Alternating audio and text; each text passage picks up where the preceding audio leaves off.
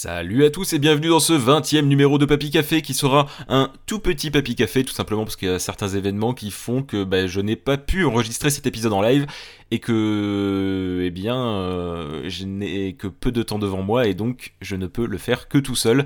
Mais j'ai un film dont je vais vous parler que j'ai beaucoup apprécié, qui s'appelle Les Chroniques de Noël, sorti sur Netflix le 22 novembre 2018. Oui, je précise l'année pour ceux qui écouteront ce podcast euh, l'année prochaine, ou dans deux ans, ou dans dix ans, ou dans cent ans, sait-on jamais. Et donc, je disais que nous allons parler des Chronique de Noël, qui est un film Oh, de Noël, c'est incroyable, mais pas un simple téléfilm comme on peut en voir 10 euh, 000 sur TF1, TMC, M6 et compagnie. On est face euh, à un triple A des films de Noël, c'est-à-dire que on n'est pas dans quelque chose d'ultra original, mais il y a quand même des moyens qui sont mis en place et un scénario, euh, surtout dans les dialogues, vachement bien écrit qui fait sortir le film du lot. Alors, qu'est-ce que raconte ce film? Eh bien, il parle tout simplement de deux enfants qui s'appellent Teddy et Kate qui vont essayer de filmer le Père Noël. Alors, je le dis tout de suite, je ne vais pas vous spoiler, donc euh, je omets exprès certains éléments. Mais voilà, ça commence euh, globalement avec ces deux enfants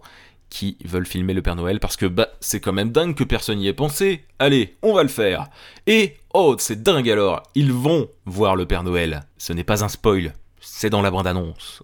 voilà il va y avoir un petit bordel à cause de ça, et mince alors, il va falloir sauver Noël. Oui, c'est un peu bateau dans les lignes droites, mais sur les à côté, et comme je disais tout à l'heure dans les dialogues, c'est quand même super bien écrit en fait. Et euh, j'avoue quand même, Kurt Russell, eh ben la barbe ça lui va bien, parce que le dernier film que j'ai vu avec lui, c'était Les Gardiens de la Galaxie, volume 2, et ça lui allait plutôt bien déjà. Il joue le Père Noël mais super bien en fait. C'est un Père Noël qui sort un petit peu de l'ordinaire, un peu dans la lignée euh, d'Alain Chabat dans, son film de Noël de l'année dernière. Mais euh, vraiment, on est sur quelque chose de vachement cool. On est sur, on est sur un film de Noël, certes, mais avec pas mal de comédie, mais teinté doucement par-ci par-là. On n'est pas sur quelque chose d'exagéré.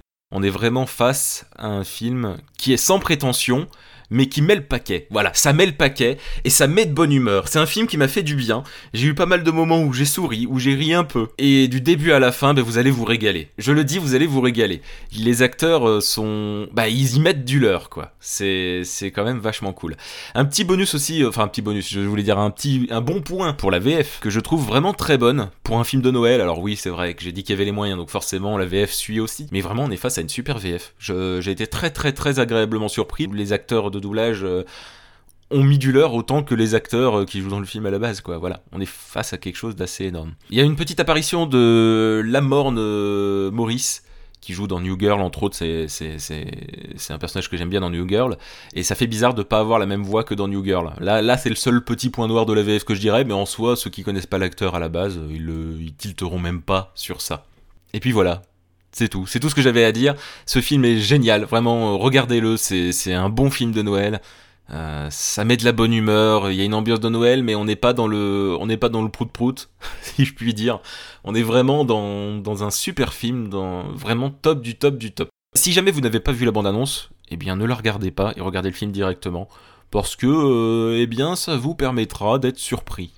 Voilà je le dis, j'annonce. Ça permet quelques surprises si vous regardez pas la bande-annonce. Là où, en l'ayant vu, il y a certaines choses que vous attendrez et du coup ça gâche un peu la surprise et il y a peut-être un peu moins de, de rire qui viendrait. Voilà, voilà. Allez, sur ce, je vous dis à la prochaine pour bah, d'autres papy café en compagnie de Feno et ou Spades et pourquoi pas Arcolamil et pourquoi pas encore d'autres personnes on revient vite ensemble, ne vous en faites pas. J'espère que ce numéro vous a plu tout de même. N'hésitez pas à me le dire sur Twitter si ça vous a intéressé ou pas.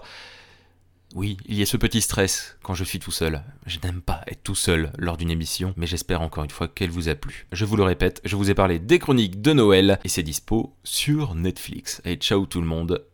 Et je vais vous quitter avec cette, euh, ce générique qui est le même que celui du début, qui a été composé par Gregory Van Praet, qui devrait d'ici peu sortir un nouvel album.